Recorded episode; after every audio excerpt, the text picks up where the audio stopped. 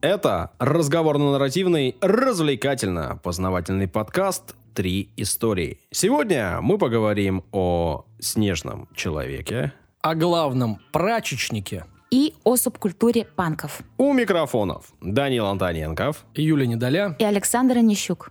Вот так вот. И сегодня, и до этого было так же. Слушайте, а никого не напрягает, что у нас темы не пересекаются?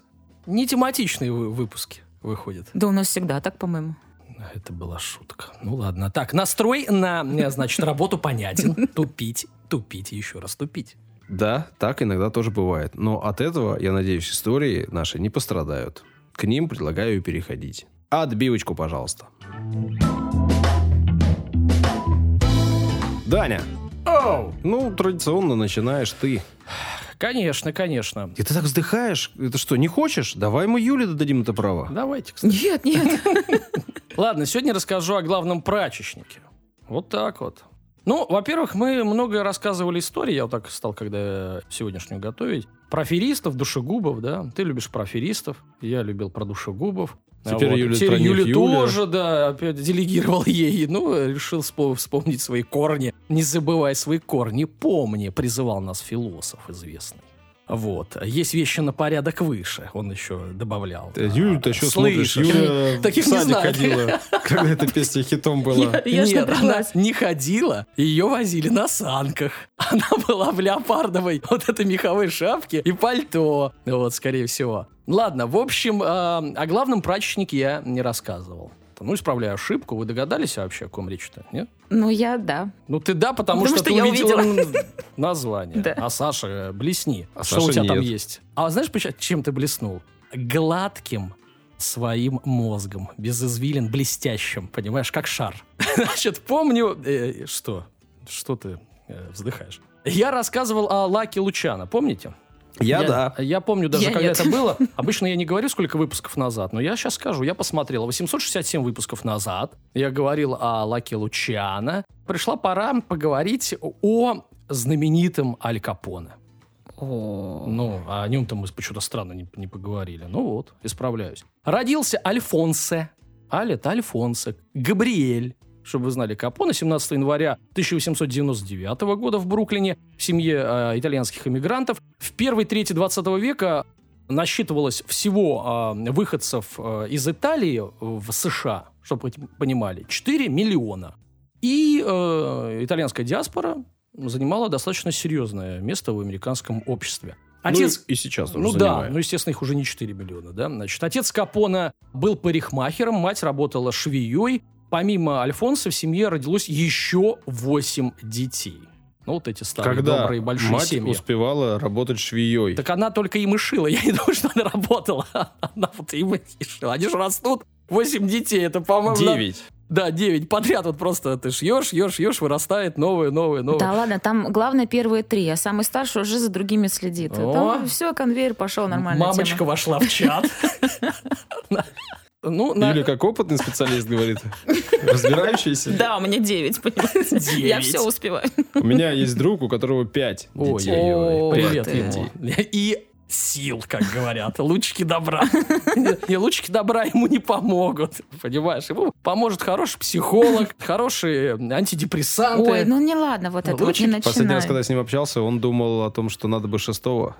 Ого! Отчаянный какой мужчина. Нет, а види- нет, Молодец. я, я понял, как это работает. Там просто после, наверное, четвертого атрофируется что-то. И уже по боку вообще. А действительно, да, 5, 6, 7 уже разницы нет. Вот один, ну, это серьезно меняет жизнь. Два, ну, тоже в два раза больше. Ну, три уже как бы. А дальше четыре, пять, семь. Еще, еще там? один теоретик. Просто бегает где-то там. Да, что там с Аль Капоне? Он там где бегает-то? Он по улочкам Бруклина. Вот, Конечно. Ладно. Надо сказать, что давайте все-таки перенесемся в ту атмосферу, и надо понимать, что начало 20 века э, даже в самой крутой, типа, и удобной стране США было недостаточно веселым для обычных граждан, тем более для приезжих итальянцев. Да и страна тогда не была самой крутой Да. и, удобной. И вот э, эта волна иммигрантов, э, она как раз-таки первая. То есть Аль Капоне уже там родился, а вот его отец и мать, они там приехали. Ну, и надо сказать, что Капоне был не безмятежным молодым человеком. И позднее его наклонности назовут э, психопатическими, то есть поставят специалисты диагноз. В 14 лет он, например, э, был исключен из школы за то, что напал на учительницу. Да. Ну, э, естественно, мальчишку с распростертыми объятиями приняла улица. Он попал в одну банду нью-йоркскую гангстеров, банда Джонни Торио.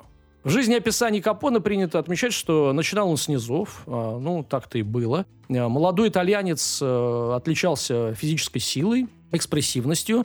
Естественно, в обществе это, ну, вряд ли можно применить. А вот э, в бандитском мире это принимается на ура. Первое время он работал вышибалой в бильярдном клубе. И, кстати, он там научился неплохо играть в бильярд и выигрывал даже местные турниры. Ну, э, основной доход э, якобы бильярдного клуба это был и горный бизнес. Ага. Вот, собственно, этим и промышляли владельцы. После ряда разборок с конкурентами Аль Капона, ну, понимаем, что он в Бруклине, да, Аль Капона уехал в Чикаго, видимо, сохраниться.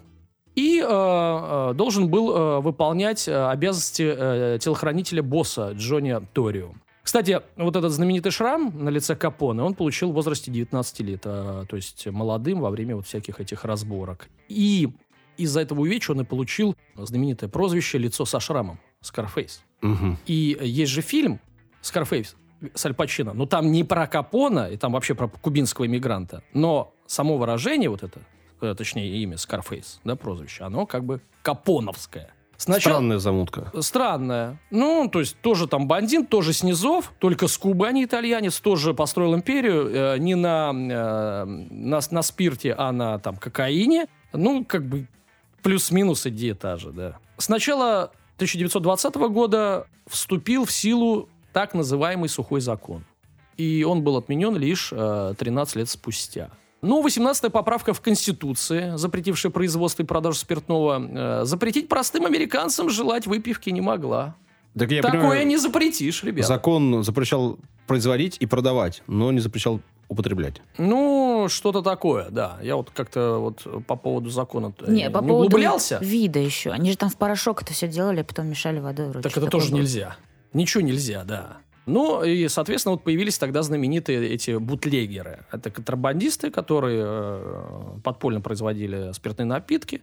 Ну, и среди них, конечно же, оказался Капоне. На волну, собственно, э, выполз, да, на эту. Банда Торио была не единственной в Чикаго. Я напоминаю, что Капоне работал на Торио этого. Э, и конкуренция между группировками приводила к перестрелкам, сражениям. И Капоне проявил себя отчаянным жестоким малым. Добавило это авторитета в глазах главаря и э, вообще криминального мира в частности.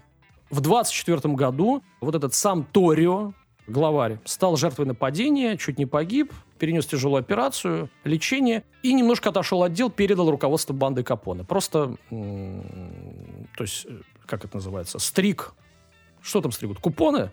Но уже сам особо там не рулил. Ну и Капоне, обратите внимание, в 25 лет возглавил э, серьезную группировку. Преступную организацию. Да, и большую достаточно. И стал э, одним из самых влиятельных людей в Чикаго. В первую очередь он, конечно, заботился собственной безопасностью. Только что его босса нормально так э, покромсали. Был создан для него специальный бронированный Кадиллак с пуленепробиваемыми стеклами. Причем э, заднее стекло можно было снять и стрелять. То есть все было продумано, почти танк. Позже, к слову, этот автомобиль пригодился президенту США Франклину Рузвельту. Вот так вот. Сначала бандит ездит, а потом президент очень символично, я считаю. Под руководством... А на что ты намекаешь? На что? Я и не намекаю вовсе. Говорю прямым текстом. Очень символично. Mm. Символы, Саш, символы. То есть государство побеждает преступность. Ты об этом? Конечно. Изымает у Конечно. преступности все нечестно и нажитое все и использует на белый. благо людей. Да на благо себя. Почему людей-то? А они не люди, что ли? Хорошо. В лице себя, да. Под руководством Капона банда наращивала влияние, увеличивала доходы, и в ее состав входило около тысячи человек. Суммарный доход э, превосходил 300 тысяч долларов в неделю. Бутлегерство, организация также притонов, также подпольных казино, вот это, собственно, деятельность Капона, и Капона, конечно, чувствовал себя хозяином Чикаго. Именно тогда возникло понятие рэкета. То есть заведения, которые отказывались от сотрудничества, а, просто взрывали в прямом смысле этого слова. Ну, нам это знакомо. Мы жили в 90-х, да, Саш? Да? Ну, только ничего не взрывали, мне кажется. Ну, зачем? Можно просто убивать. Значит, ну и за пять лет, с 24 по 29 годы, в городе было убито более 500 бандитов. То есть они, э, соответственно, ну, это войны бандитские, между собой там делили все это. Капоне принадлежала слава организатора резни в День Святого Валентина.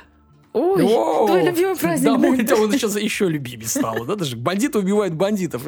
Я вот обожаю это. Потому что когда убивают хороших людей, это не может нравиться. А вот бандит убивает бандит, это прекрасно. Ну и немного об этой истории. Она произошла в 29 году, Капоне 30 лет, да. А, Значит, основной целью было убийство Бакса Морона, лидера а, ирландской группировки э, в Чикаго и, естественно, конкурента по бутлегерству Капоне. Один из подчиненных Капона назначил встречу э, Морону под предлогом передачи партии виски. Ну, видимо, там решали вопрос, типа, ладно, ладно, мы вам там, типа, отдаем. И когда ирландцы зашли на склад, где должна была якобы состояться передача товара, в него ворвались люди, двое из которых были одеты в полицейскую форму. Подопечные Морона поверили в то, что это реально милиционеры, да, и, разоружившись, согласились э, встать к стенке. Ну, то есть у них хватало ума там не стрелять э, по полицейским. Ну и что? И тут по ним открыли огонь из пулеметов. Э, вот. После расстрела двое ряженых вот этих полицейских вывели остальных участников, ну, не всех, видимо, перебили, с поднятыми руками, для того, чтобы возможные свидетели не заподозрили неладное, ну, то есть обычные люди. И план сработал, потому что потом э, свидетели говорили, что думали, что это обычная полицейская облава. Ну, вот там кого-то застрелили, вот вывели людей, люди в форме полицейские, то есть все нормально. Во время бойни было выпущено около полутора тысяч пуль. Ну, вообще, это вот эти времена, когда люди там стреляли с этих э, автоматов Э, реально. Не жалели боеприпасы. Что такое по полторы тысячи пуль? Ну, рожок 30, допустим. Ну, там побольше, ну, пускай 30. Ну, Это 50 рожков. Они не с рожками же такие были, э, с круглыми Да, барабанами. Да, да, с барабанами. Ну, там побольше, мне Ну, кажется. не факт, надо смотреть. Тоже, может, 50, хорошо. Ладно, уговорили, 30 барабанов пойдет? Да. Ну вот один из ирландцев, получивший 20 пулевых ранений, он оставался живым. К- Как это И возможно? еще, ну, потому что ранения могут быть в ногу, в, ногу, бедро, да, да, там в в руку. плечо, да. там насквозь прошло. Ну, он Ну, оставался недолго, Саш. Четыре, ой, три часа. Три часа. И э, полицейские, которые приехали после расстрела, настоящие, Мгм. стали, естественно, расспрашивать тех, кто выжил, вот этого, которого, видимо, не вывели, подумали, что он по- помер. Ну и кодекс. Кодекс какой? Не сдавать ментам.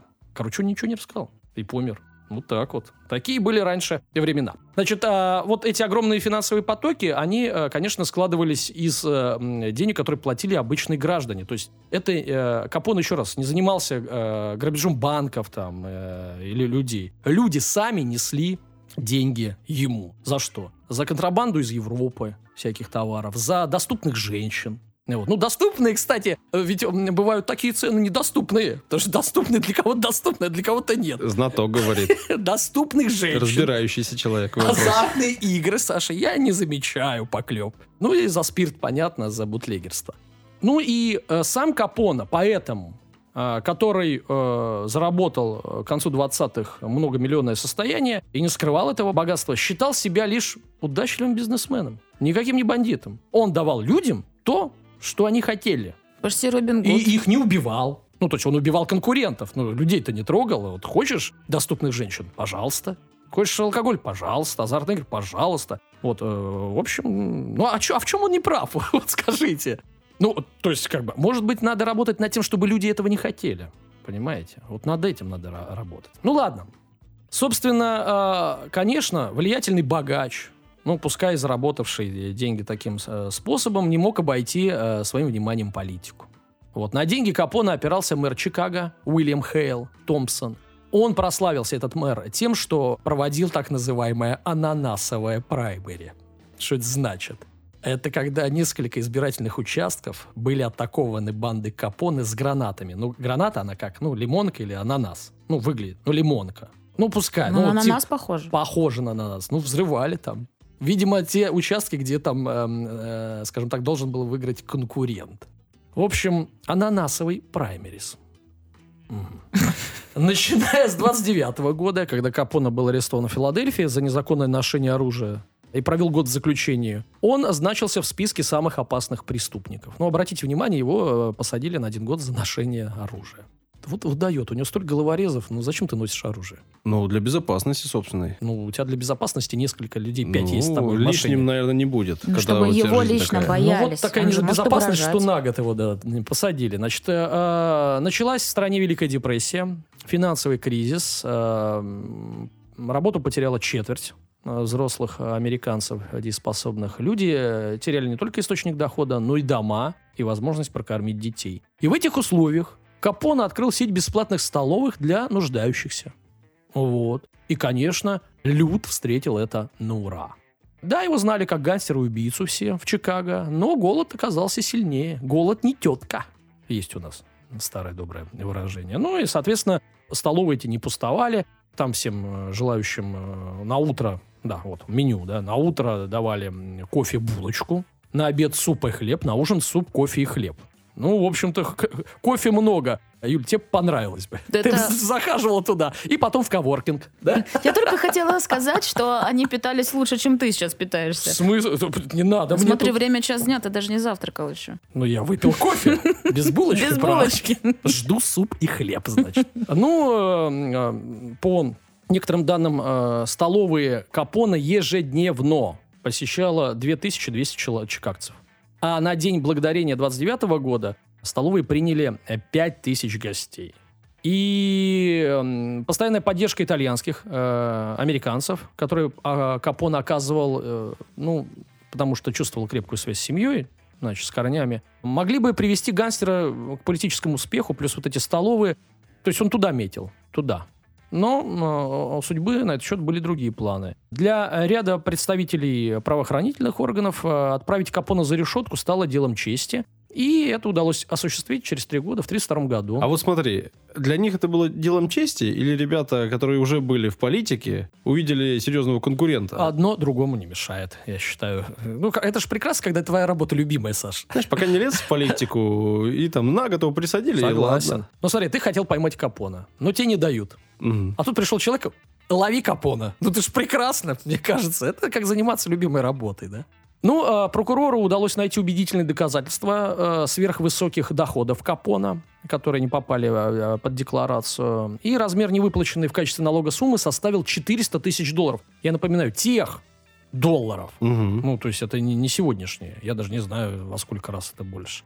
Гангстер был осужден э, на 11 лет тюремного заключения за неуплату налогов, да, там убийство. Все это мы знаем, эту историю. Но вот, собственно. К моменту заключения э, состояние Капона было свыше 100 миллионов долларов. Ну, я думаю, это сегодняшний миллиардер, да? Миллиардер, такой бандит. Ну, почему тогда он не заплатил такой маленький налог, если у него столько много денег? Ну, Интересно. жадность, она же... Либо знает дело границ. принципа Это первое, а во-вторых, это же случилось э, до, то есть он не платил, когда у него не было столько денег.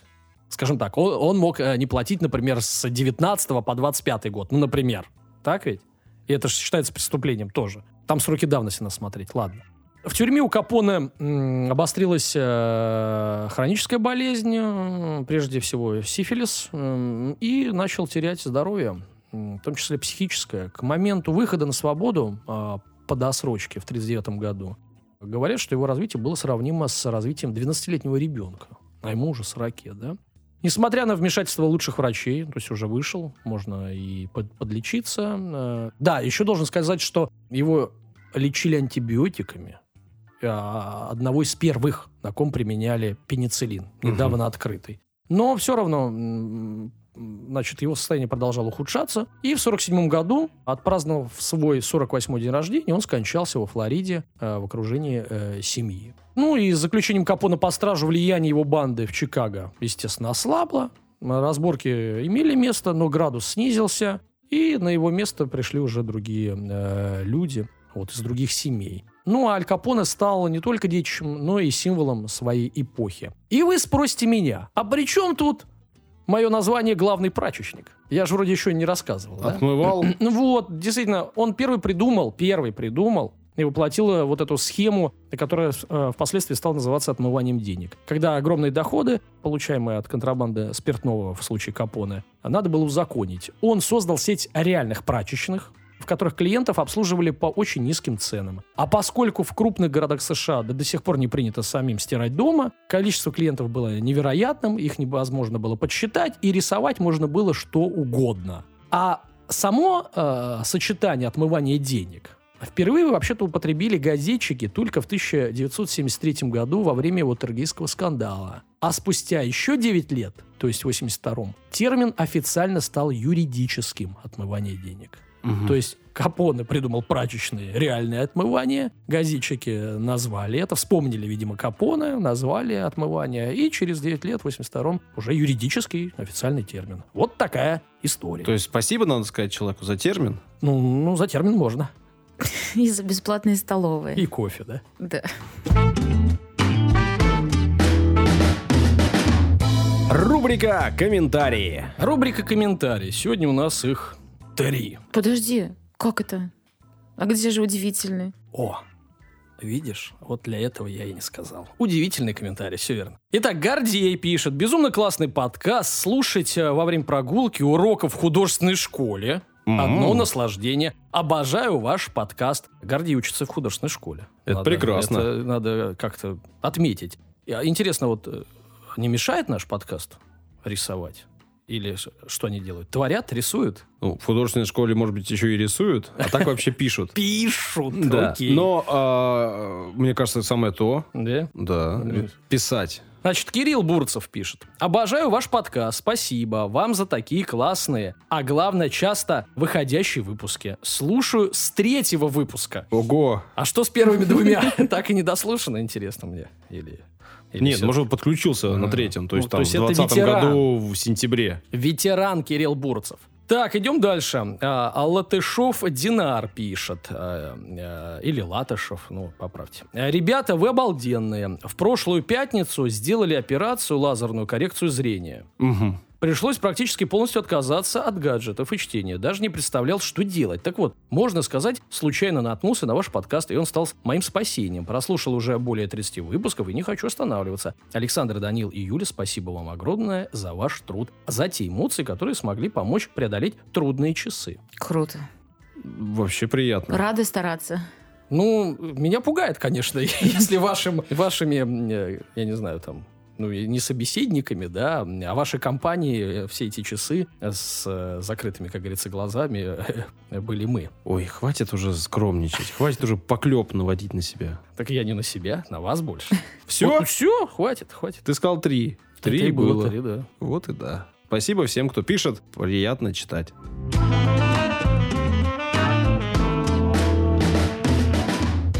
Я в этот раз начну с описания события. Событие, которое произошло 9 февраля 2023 года.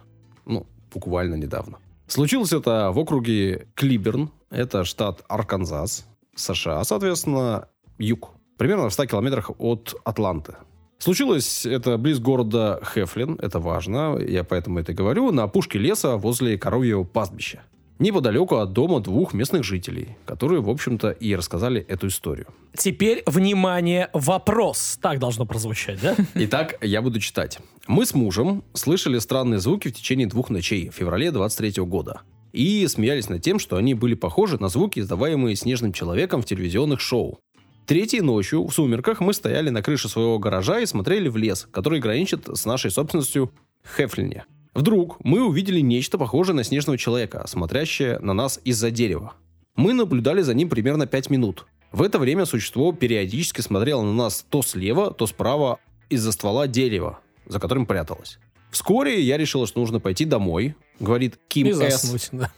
Повернулась, чтобы войти в дом, и уже уходя, оглянулась, увидела, что существо убегает, и был это снежный человек. Я крикнул своему мужу, и он тоже увидел, как он убегает. Наши сердца бешено колотились, волосы на руках встали дыбом, и в том, что мы видели, нет никаких сомнений. Это заметка э, журнала «Клубничка», да? Данное сообщение, Аиф? Данил, Я нашел на сайте организации полевых исследований снежного человека. Угу. Полевые исследования. Да, там же, вообще-то, я тебе вот говорю, собраны сотни сообщений наблюдений этих существ. Угу. Сайт, вот этот конкретно, это один из первых сайтов подобного рода. Он был открыт аж в 1995 году, Юля. Мгм. И это был первый ресурс, э, в котором собиралась такая большая коллекция. И что важно, те люди, которые создали сайт, гордятся тем, что на каждое сообщение они отвечают, каждое сообщение они проверяют, исследуют и даже систематизируют. Они э, каждому сообщению э, присуждают некий класс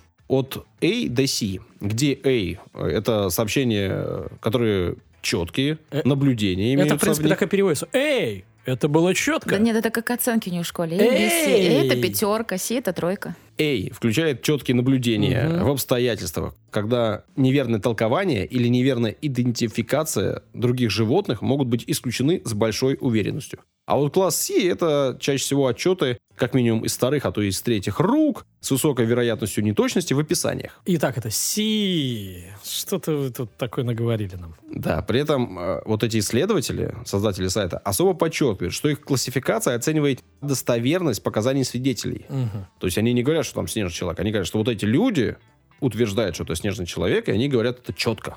Сообщение, которое я вам прочитал только что, оно имеет класс А. Это одно из последних сообщений на сайте размещено. И под ним есть комментарий э, создателя сайта, президента организации Мэтью Манимейкера.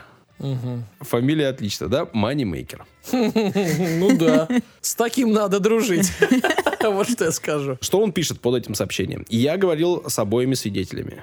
Это очень надежные пожилые люди, которые наблюдали за этим снежным человеком при дневном свете с расстояния около 150 футов. Ну, это 45 метров. Старуха надежная, женщина не подкачает, как говорил персонаж в 12 стульях. Так. Наблюдали они существо в течение нескольких минут, когда он выглядывал из-за деревьев. После они видели, как снежный человек убегал, и муж, и жена говорят, что фигура была очень высокой, примерно 8 футов, это 2,5 метра, и его мех был очень темным. Мэтт, это вот И шелковистым. Манимейкер, отмечает, что интригующим элементом является местоположение недалеко от города Хефлин. И это уже третье достоверное сообщение из окрестностей этого города. Мгм. Ну, то есть, в общем, постоянно там видят снежного человека. Мгм. Понятно, да, что Мэтт Манимейкер как-то вот не вызывает особого доверия. Почему? Что ты к фамилиям цепляешь? Президент организации полевых исследований снежного человека. Полевых, то есть человек работает в поле.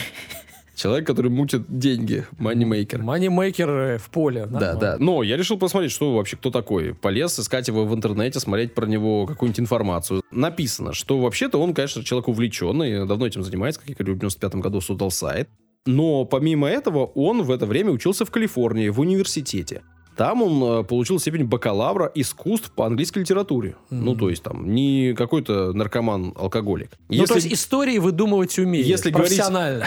о его образовании дальнейшем, Данил, Да. то он э, изучал авторское право и получил степень доктора юридических наук. О. Дальше. В общем, человек, он, конечно, образованный, но не вполне профессионал в этой области. А какой должен быть профессионал? Любитель. Должен университет снежного человека заканчивать, что ли? А вот что? об этом, Данил, в принципе, моя история сегодня. А, Кажется, это подводочка была. кажется, что всякими там снежными людьми занимаются вот такие вот любители. Люди, которые ничего в этом не понимают и в целом никакими профессионалами не являются. Однако занимались этим вопросом и серьезные, уважаемые люди. И мы их знаем. Это Ну. люди в черном. Кей, Джей. Снежным человеком они не занимались. Ну, что ты вообще всякими такими. Этим Фокс Малдер занимался, и Да. Дана Скали. Дана. Ох, это Дана. Ну-ну-ну. А Юля опять глазами машет и не А я, я что- корпорацию монстров вспомнила мультик. Нет, нет, там ну, господи. Да-да. Одну дверь открыли, и он там живет. Мы ей про Дану Скали и это, как Икея, а она про корпорацию монстров. Я сказал, глазами машет. Хлопает Юля глазами, не машет. Да, и взлетает. ага. 31 января 1957 года, Данил, в Москве Да. состоялось заседание Президиума Академии наук СССР. Как На повестке помню. дня тогда стоял только один вопрос. Ученые говорили о снежном человеке. Мгм. Некоторые исследователи этого вопроса утверждают, что интерес на таком высоком уровне, а это как бы Президиум Академии наук, Мгм. был продиктован тем, что лично президент Академии наук Александр Николаевич Несмеянов этим вопросом интересовался. Мгм. Считается, что основным докладчиком тогда выступил историк и социолог, доктор исторических и философских наук, почетный доктор Клермон Ферманского университета, это во Франции, Борис Федорович Поршнев. Мгм. Опираясь на многочисленные сообщения, он утверждал, что снежный человек вполне может обитать на советском Памире. Да, и Юля так кивает, она видела, видела.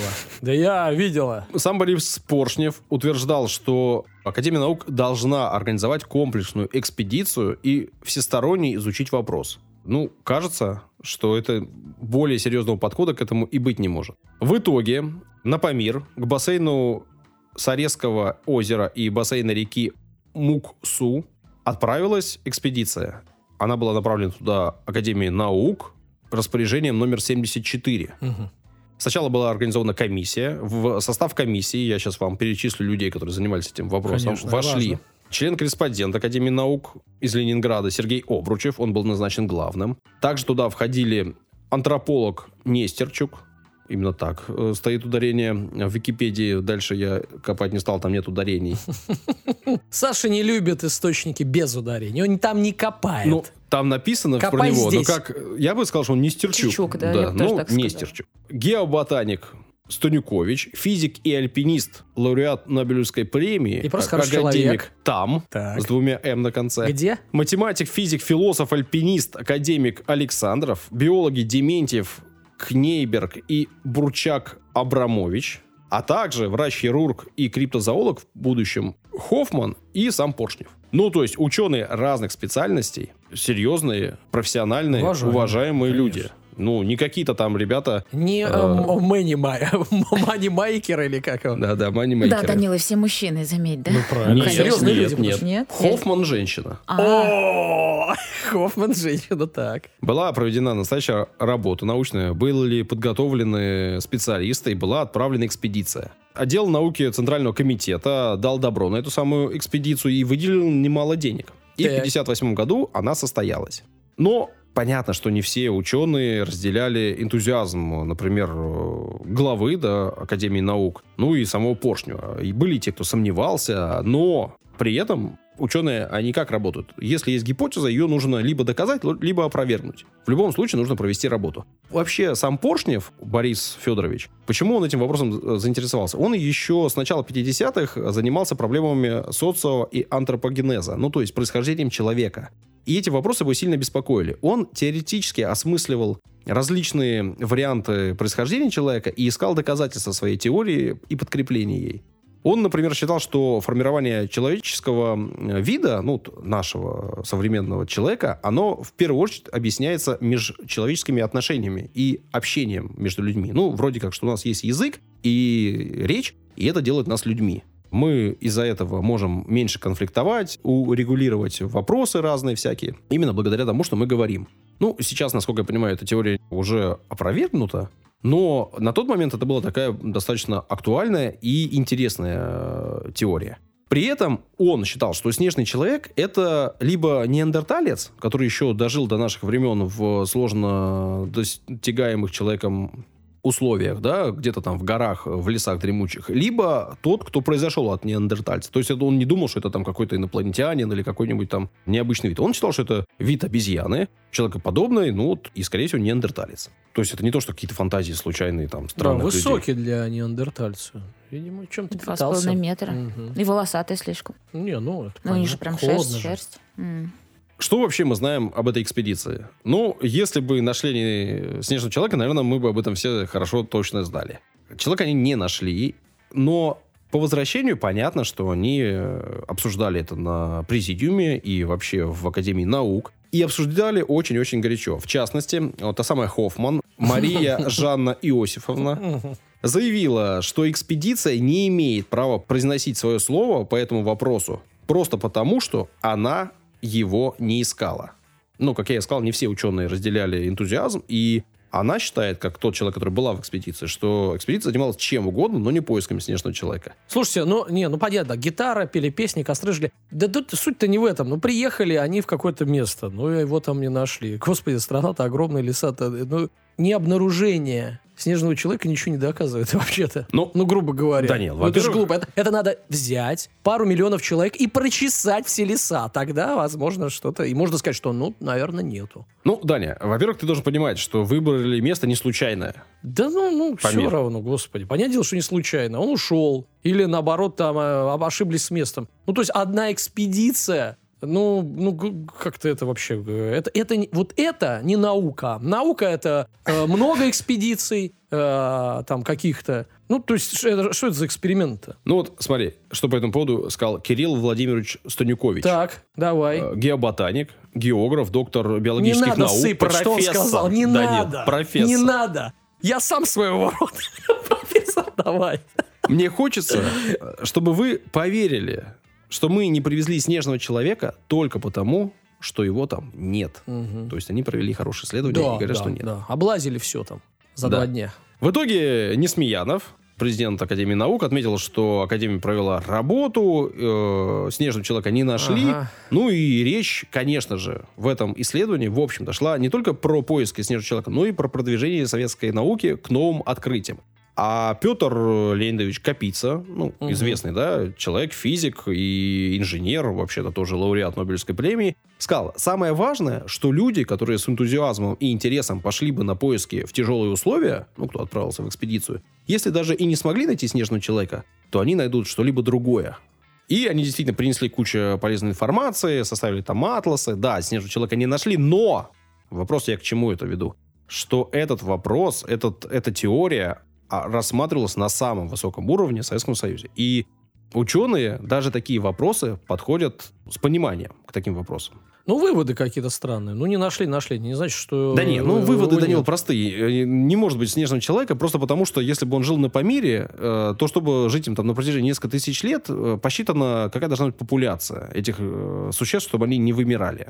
И сколько места они должны занимать. Ну, например, какие-нибудь там гориллы, небольшая группа Хорошо, горилл. принимается. Можешь не объяснять. А вот такой аргумент. Десятки квадратных Страна у километров. нас большая, потаенных мест тоже много. Может, они, ну, э, там избегают. Я э, другой тебе пример приведу. Ну, там в джунглях Амазонки, Ну, грубо говоря, там там недавно буквально там находят племя, которое там э, никогда не, раньше не находили. Хотя, казалось бы, уже все бульдозеры прошли, все спутники есть. э, и все равно находят еще племена до сих пор, которые там ну, не находили и с человеком не контактировали. Почему бы в Сибири, в нашей, и которая, я уверен, исследована меньше, чем э, Амазонка, да, э, и джунгли Бразилии, не быть, я же не говорю, что есть. Почему бы не быть?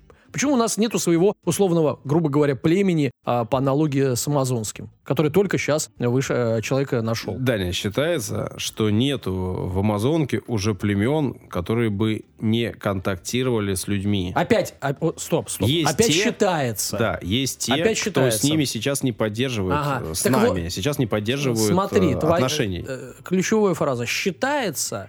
Так считалось условно и 20 лет, когда 20 лет назад, ну я не помню реально даты, но действительно относительно недавно, помню там какой-нибудь 90-й год или ну, нулевой, когда нашли племя первый раз контактировавшее э, э, с людьми. И до этого тоже считалось, что нет племен. Почему бы где-нибудь еще не быть племенем, которое тоже якобы считается? Поэтому у нас планета большая. Давай, в 57 году этот вопрос уже подымали на президиуме. Я думаю, что надо и сейчас поднять. Обяз- Даня, обязательно. Даня, пиши. Письмо, Пиши. да, за подписью «Коллектив три истории». Не так. Творческого объединения без тормозов. Вот не надо, так нас не поймут точно. Я за.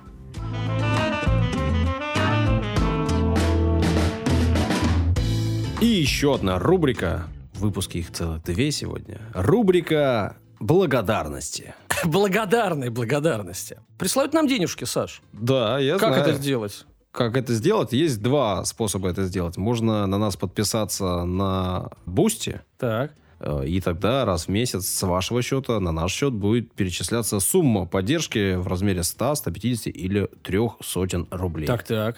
Это круто. Ну, нам приятно. А, можно разок настроение хорошее, выпуск понрав- понравился и так. Достать и отслюнявить. Эх, держите, Да, басота. да, можно, можно. Есть э, сервис Cloud Tips. Так. А, Ссылочка есть также в описании. И еще есть QR-код на картинке ВКонтакте, в Телеграм-канале. И вот, соответственно, туда можно пройти и любую сумму, по-моему, от 30 рублей до 30 Мгм. тысяч рублей Мгм. отправить в нашу сторону. Главное не перепутать. Ну, Не м, 30 Считайте рублей. нули внимательно. Да, да, в большую сторону округляем.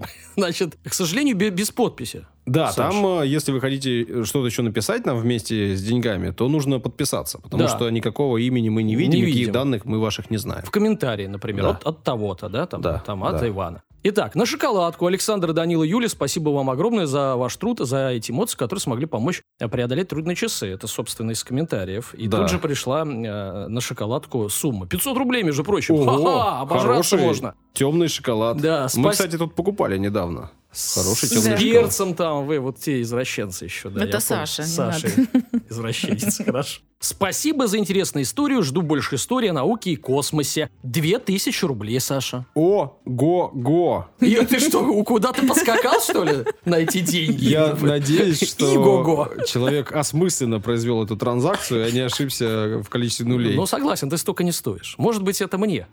Понимаешь? Может быть, конечно, да. Откуда такая самооценка, да? В смысле, откуда? Откуда? От реальности. Поехали дальше. Чтоб штанишки совсем не падали, Саш, тебе 300 рублей его человек прислал. Спасибо большое. Дальше. Значит, на продажную любовь. Я не знаю, кому это, может быть, конкретно указываете. Вот вы на продажную любовь, например, Саше, да, ну, или Юля, да, 200 рублей. 200 рублей. Что-то много. Маловато, немного купишь. Тогда Либо Саша любовь будет. очень дешевая, где-то надо поискать на просторах нашей страны. Скорее всего, она тоже, наверное, где-то есть. Так, просто молодцы. И а, тоже 100 рублей. Воу, Да такой комментарий. воу, Подожди, воу. комментарий. э, Значит, 100 на 100 рублей. Молодцы. По следам последнего выпуска на три э, трубочки со сгущенкой. Да, Вот, мы с большим неплохо. удовольствием. А, вам просто спасибо. Любимое лакомство. Ну, собственно, все. Все, Круто, круто. Накидали нам за сколько там, за месяц, за полтора вот эти деньги. Мы их обязательно используем на развитие подкаста. Ну, я вам так скажу. Когда комментарий,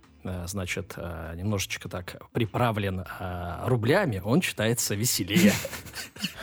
Любой ваш комментарий нам приятен. Пишите комментарии, закидывайте нам деньжат и вообще слушайте наш подкаст. Если он вам нравится, продолжайте, не отказывайте себе в этом удовольствии. Нам приятно, что вас много. Спасибо. Спасибо. Юля. Да, я буду про панков сегодня говорить. Все, вернулась. А ты поэтому такая вся грязная?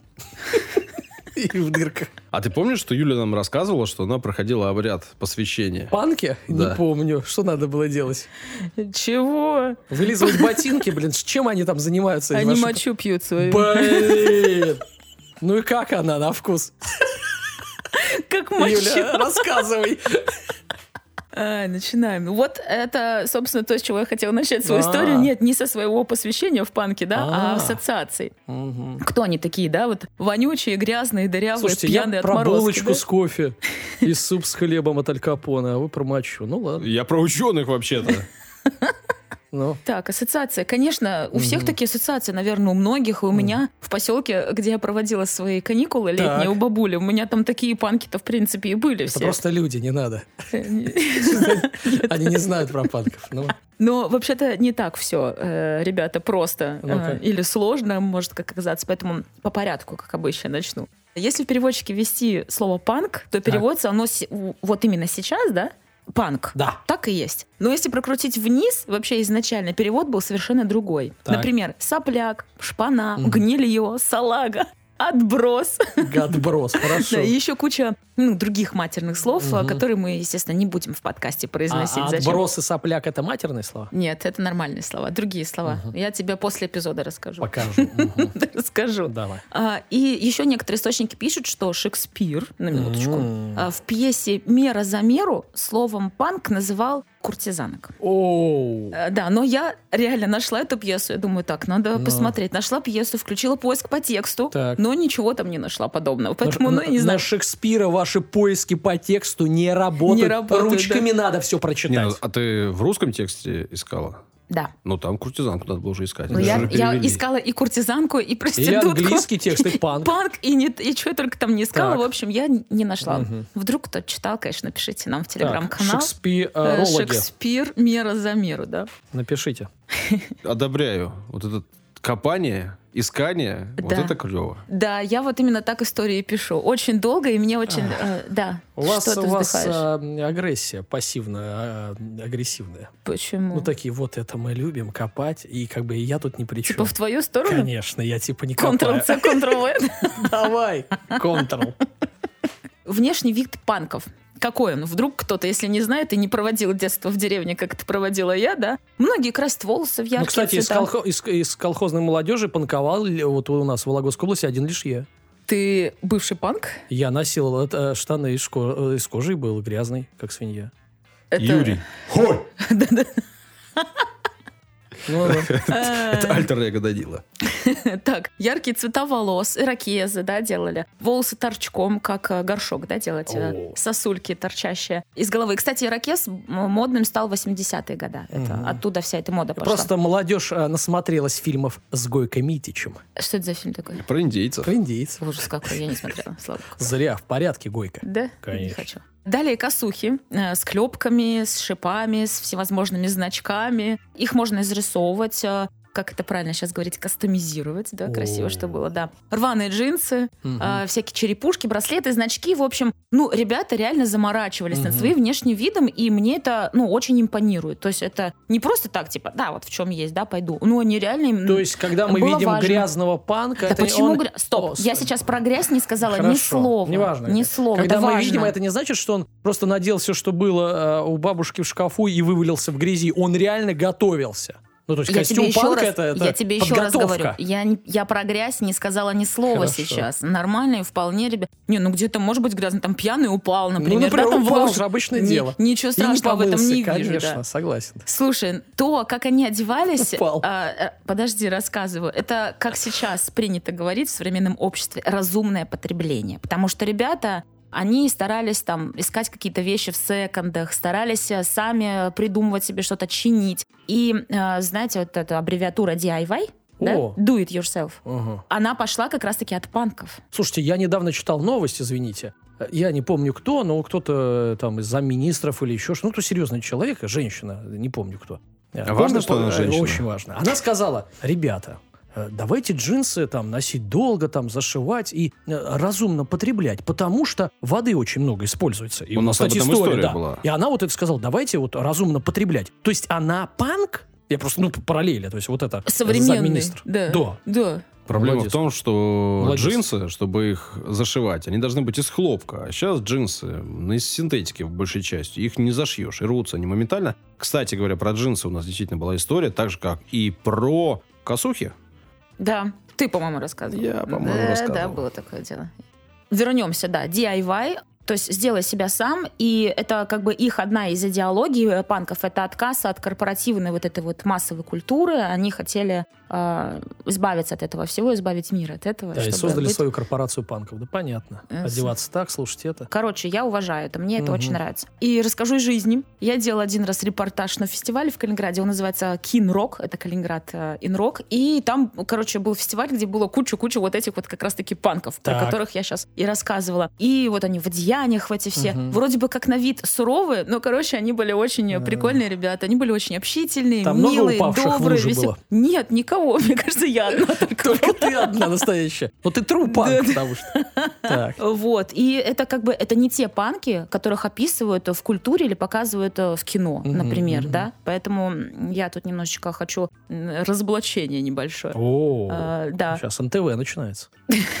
Разоблачение. Да. И изначально вообще панк представлял собой контркультуру развившее целое направление движения в этом. И отличие контркультуры от молодежной, именно субкультуры, про которую я сейчас э, говорю, это противостояние политики, Мгм. обществу, отрицание, в принципе, вообще всего, э, чего окружает. И я тут э, нашла такую информацию интересную. Типа, кто был первым русским панком? Так. Но это как бы такая больше философия, но это Евгений Базаров, это герой романа Тургенева «Отцы и Да, дети». конечно. И типа он первым начал отрицать вот это все самое важное для русского человека, типа Бога, семью, семью, любовь, Ну, есть же слово нормальное. Нигилист называется. Нигилист, да. Ну, у меня... панк? Так, Вот подожди. он был нигилист. То есть Ну. ниги- нигилизм — это протопанкство или что? Да, ну, типа, да. да. Хорошо. Ну, Вот. философские основы, возможно, единые.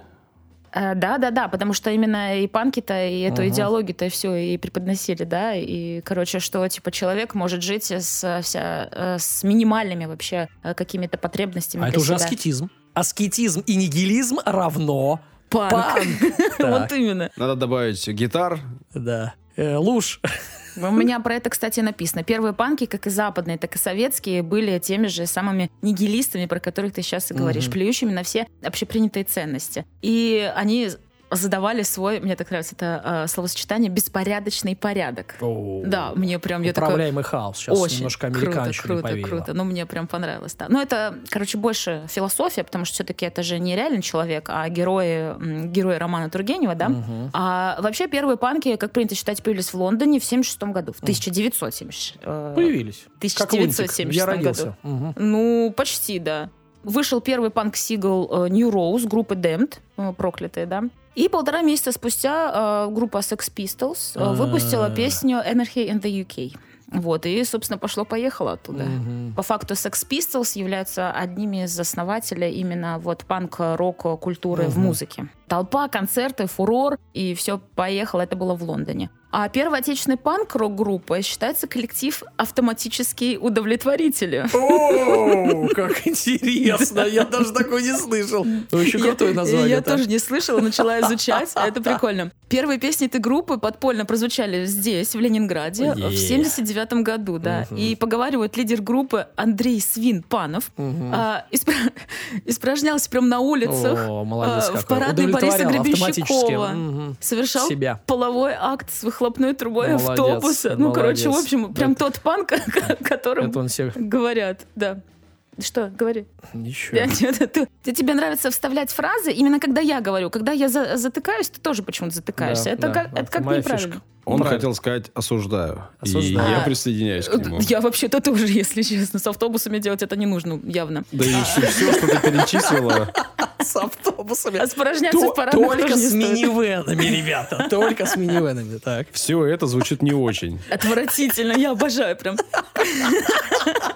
Да. А, Он был одним из лидеров питерской панк-тусовки, в которой, кстати, среди прочих состоял юный Виктор Цой. О. Э, Да. И первый панк-фестиваль в СССР состоялся в 83 году в Зеленограде. Мгм. И из-за строгих запретов проведение такого мероприятия было очень проблематично, естественно. И Мгм. фестиваль э, как бы сделали под вечеринку э, дня рождения, короче, одного из участников. Мгм. Типа, у нас не фестиваль, у нас Мгм. день рождения. Мгм. А, нашли какой-то старый сельский дом, Мгм. вот, и пригласили такие группы, как ДК, автоматические удовлетворители, Так. естественно, куда же без них, Да, да. зебры и народное ополчение. О. И, в общем-то, вот Опасное название. в 83-м, да, состоялся первый панк-рок э, фестиваль этих Настоящий ребят. панк не праздновал бы день рождения. Вот что я скажу. Э, Ну, видишь, им поверили. Так что это не, не настоящий Так, панки. главный, один из главных хитов группы «Сектор газа». Ну, 30 лет. Ну, Ну, ты тоже не что, панк, не настоящий. Юрий не настоящий панк. Конечно.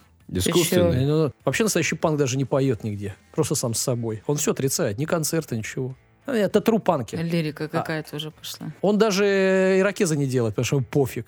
Ему лень. Да ну неправда. Вот это панк. Это Вот, неправда. кстати, шну- ш- шнур, вот это ближе к панку. Я день рождения не буду справлять. Все надоело очень сильно. Есть у него песня. Да уж, конечно. Теперь он сидит ну, в жюри в. КВН, Но понимаешь, был, был. Когда я помню... Бывших панков не бывает. Да, вот когда, по-моему, брали у него интервью, то ли в больнице лежит, говорит, что-то у нас интервью э, Неверс. Хотите, я вам оп, покажу.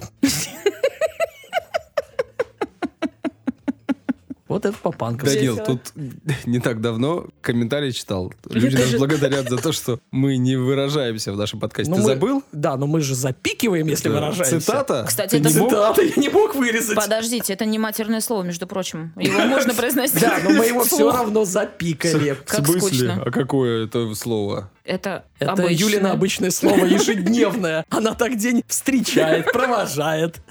Какой же ты... И друзей, родителей. Давай. Вот панкуха. Давай, давай, Ой, давай. пошла, да, поехали дальше. Короче, 80-е годы стали ключевым временем для развития панк-рока. И вот в 83 году в Москве была основана панк-группа «Чудо-Юдо» называется. Да, это ты, это ты, Данил. Ну вот это ты, автоматические удовлетворители, это в порядке. В порядке. В 84 году в Омске а, основана культовая отечественная панк-рок-группа «Гражданская оборона», естественно. Егор Летов с своими текстами. Восхищал, пугал, вызывал уважение. Конечно, его очень сильно любили, конечно. И коллектив очень быстро набрал большую популярность и впоследствии стал вдохновлением для создания многих популярных групп э, своего жанра. Э, что-то я даже пыталась вспомнить сейчас, какие песни-то у него есть. У кого? Это, Гражданская да, да, да, все, все, все, это, все идет по плану, ну, да, да, вот этот э, беспонтовый пирожок. Каждый из нас беспонтовый пирожок. В конце Ходит 80-х... дурачок по лесу. Все, все, все, поняли. Прошел проверку панкухи. В конце 80-х было создано большое число групп, которые популярны в наши дни. Это «Сектор газа», «Наив», «Король Шут», угу. «Монгол Шоудан». В общем-то, все ребята вышли в 80-х. Но все-таки вернемся к субкультуре, да.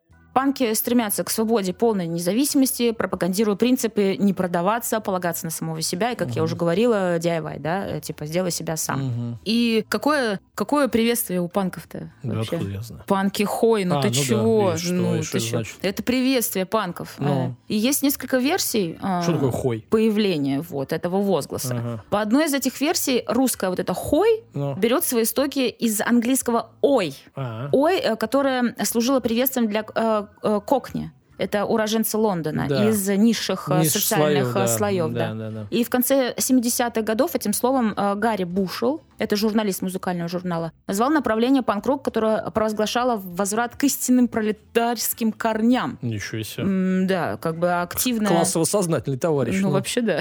Но... Вот. И когда это слово перешло в русский язык, к нему добавилась буква «х», ага. как бы «хой», что означало очень неоднозначно дерзко, потому что, в принципе, напоминает еще, да, да одно, одно, а, одно очень слово. Угу. Естественно, панки такие, о, нам нравится. Мы, конечно, не знаем, да, но мы, но мы знаем, что такое «хой», да. Юра «хой», ну. И по другой версии слово «хой» образовался от английского «ой-ой-ой» еще. Это возглас скинхедов в 70-х годах. Вот это осуждаем. Э, кого, Панков скинхедов? нет, а скинхедов, да. Ну да, есть такое.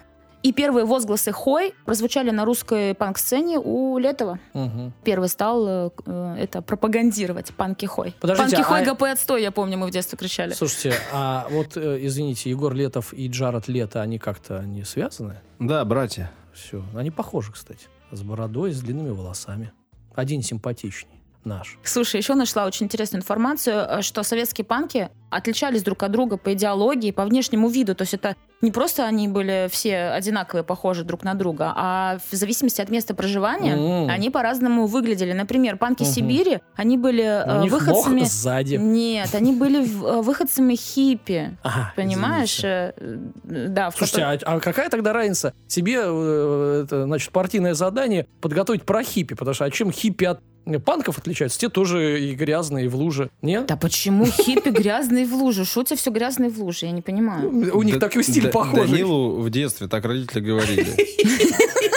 Нет, мне говорила партия так.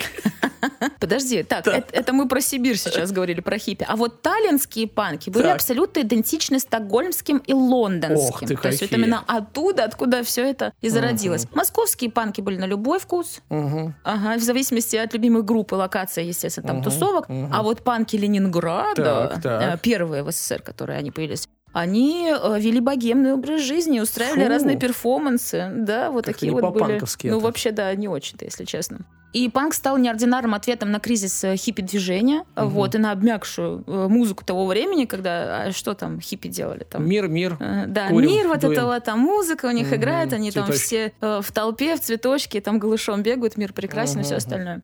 Вот, конечно, панки совсем были в противовес, и хиппи себя называли дети цветов, так, а, а панки себя называли дети помойки. Ну да, вот. логично. Э, да, и, э, но, несмотря на это, все равно у них как бы их мировоззрение было достаточно близко ну, именно да. к хипарям, но в, как бы, э, что это, типа, лозунг «Долой деньги, мир», и так беспечно прекрасен, хиппи говорили, mm-hmm. да? Но панки тоже самое говорили, только в таком ключе, что мир и так уже прогнил, в общем, да, поэтому, короче, давайте э, жить дальше, долой ну, деньги, грубо говоря, э, хиппи это такие э, добрые подростки, А панки такие хмурые подростки, не то чтобы.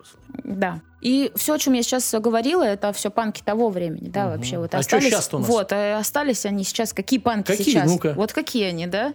Слушай, ну, по внешнему виду сейчас очень сложно определить, потому что сейчас вся молодежь, вот реально эпатажная. Ну, ты же посмотри, как они одеваются. Я в метро иногда еду, думаю, боги, вообще. Ты они имеешь в виду всякие розовые зеленые волосы, что ли? волосы, там вот эти косухи, значки, там татухи какие-то. То есть и непонятно, он же просто студент, на Да. самом деле обычный парнишка без какой-либо идеологии в башке Вот я вообще. недавно сидел в ресторанном дворике, и там, значит, сидела парочка. У них эм, были ну, костюмы университета, а, там пиджаки горного. Я их узнаю быстро.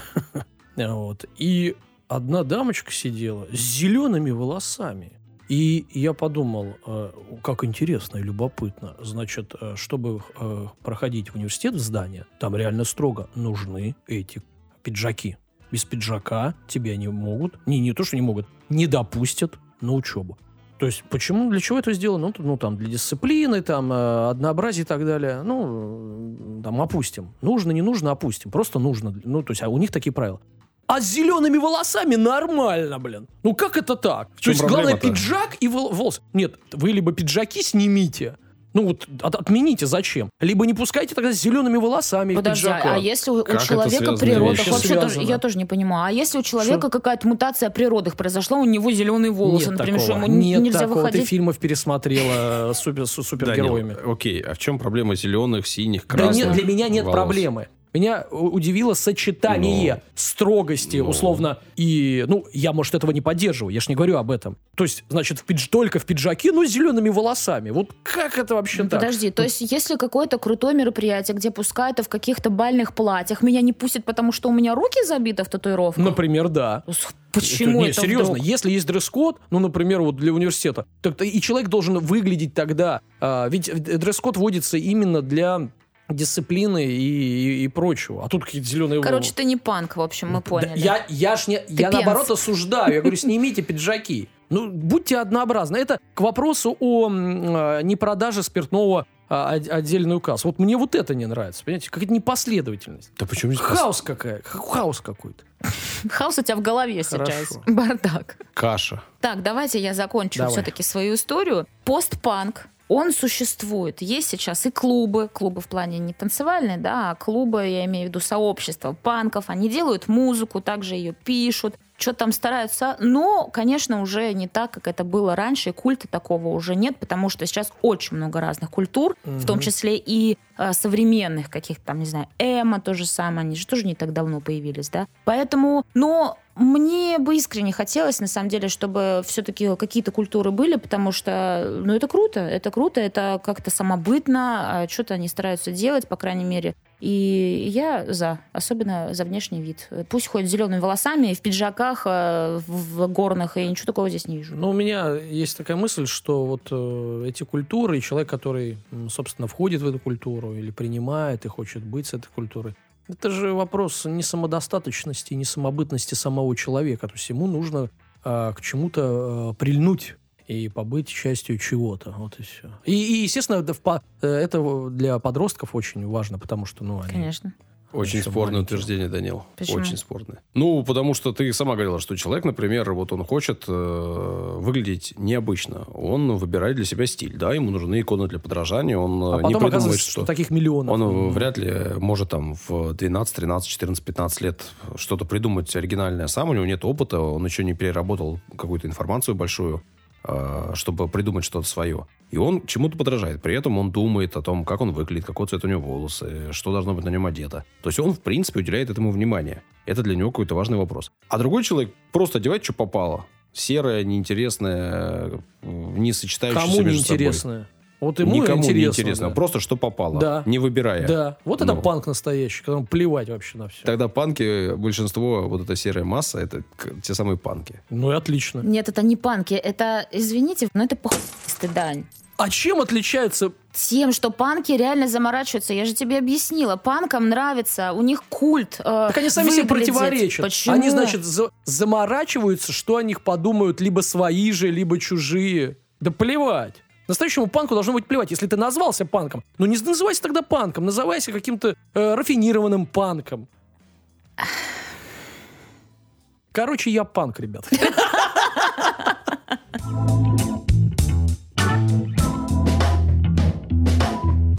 Три истории рассказали. Трижды мне пришлось запикать сегодня. А мне казалось два. А может и два. Я не считал. Посчитаю на монтаже. Давай. Длинным получился выпуск. Надеюсь, вам интересным. Сегодня мы чуть больше позволили себе своего мнения и себя запустить в подкаст. Надеюсь, вы не против. А если против, пишите, ставьте там что-то. В наш телеграм-канал. Прочитаем обязательно. Да. Спасибо за поддержку, комментариями, деньгами, прослушиваниями. Очень круто, что вас много. Это сильно мотивирует, и мы планируем продолжать. Все на этом. Пока-пока. До свидания. Punk's not dead.